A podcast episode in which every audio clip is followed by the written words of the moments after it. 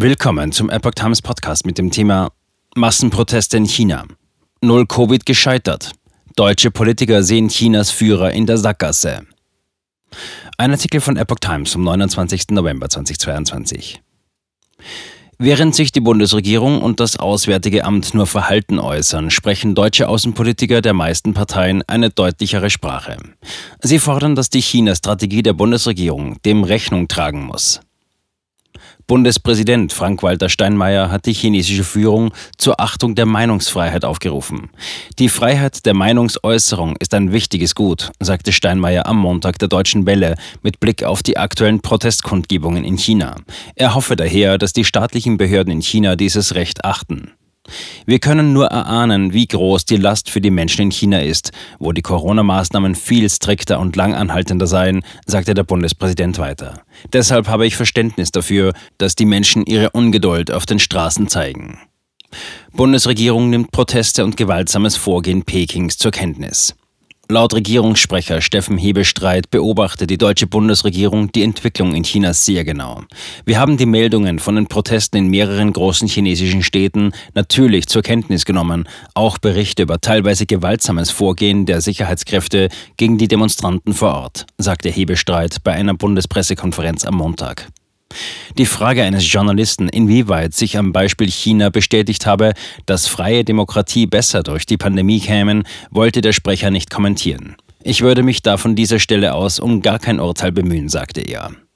Mit der Frage spielte der Journalist auf seinen Kommentar von Chinas Staatschef Xi Jinping an, dass der Umgang mit der Pandemie gleichzeitig eine Systemfrage sei und autoritäre Länder besser durch die Pandemie kämen. Auch die Sprecherin des Auswärtigen Amtes, Andrea Sasse, hielt sich mit einem Urteil zurück. Ich kann Ihnen sagen, dass unsere Botschaft in Peking ebenso wie unsere anderen Auslandsvertretungen in China die Lage natürlich weiterhin aufmerksam beobachtet. Auf die Frage, ob geplant sei, den chinesischen Botschafter in Deutschland wegen der Vorgänge gegen Journalisten einzubestellen, sagte sie, darüber kann ich Ihnen heute keine Informationen geben oder nichts derartiges berichten. Der Drang nach Freiheit ist universell. Deutsche Außenpolitiker hingegen finden eine deutlichere Sprache. Überrascht über das Ausmaß der Proteste äußerte sich im Handelsblatt der CDU-Außenpolitiker Norbert Röttgen.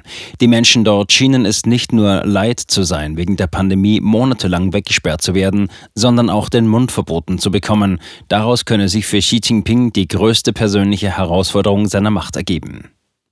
Der SPD-Außenpolitiker Nils Schmidt sagte laut dpa, die extrem restriktive Corona-Politik in China sei nur mit den Machtmitteln einer Diktatur durchsetzbar und habe schon lange die Grenzen des Akzeptablen überschritten.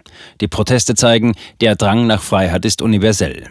Die Menschen in China wollten sich genauso frei entfalten können wie anderswo auch. Das sture Festhalten an der Isolationspolitik ist schon längst nicht mehr allein durch Corona zu erklären, sondern dient der Abschottung der chinesischen Gesellschaft von der Welt und damit dem Machterhalt der KP.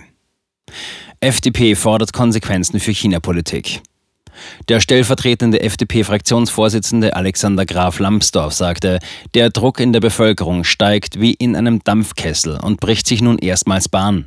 Dabei zeigt die Verbindung von Corona-Protesten mit Forderungen nach Freiheit und Demokratie auf dem Campus der Tsinghua-Universität eine neue Qualität.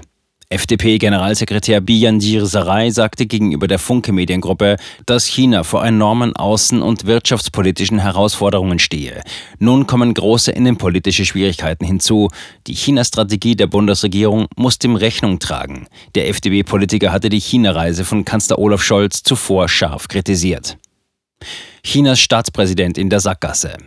Chinas Staatspräsident sitze in der Sackgasse, sagte grünen Außenpolitiker Jürgen Trittin im Deutschlandfunk. Er geht davon aus, dass die Proteste der chinesischen Bevölkerung gegen die Null-Covid-Politik der Regierung nicht mehr zu stoppen sind. Grünen Fraktionschefin Katharina Dröge sagte mit Blick auf den chinesischen Staatschef, die landesweiten Proteste in China zeigen, dass Xi Jinpings strikte Null-Covid-Strategie gescheitert ist. Sie äußerte allerdings im Düsseldorfer Handelsblatt auch die Befürchtung, dass die kommunistische Führung Chinas den Protesten mit verstärkter Zensur und Repression in aller Härte begegnen wird. Die Wut über die strikte Null-Covid-Politik, die Peking seit Beginn der Pandemie vor fast drei Jahren verfolgt, hatte sich in den vergangenen Tagen in landesweiten Protesten entladen. Auslöser war ein Wohnhausbrand mit zehn Todesopfern am vergangenen Donnerstag in der Millionenstadt Urumqi in der nordwestchinesischen Region Xinjiang. In Online-Netzwerken machten viele Nutzer die strengen Corona-Auflagen für die Toten und den Bewohnern verantwortlich.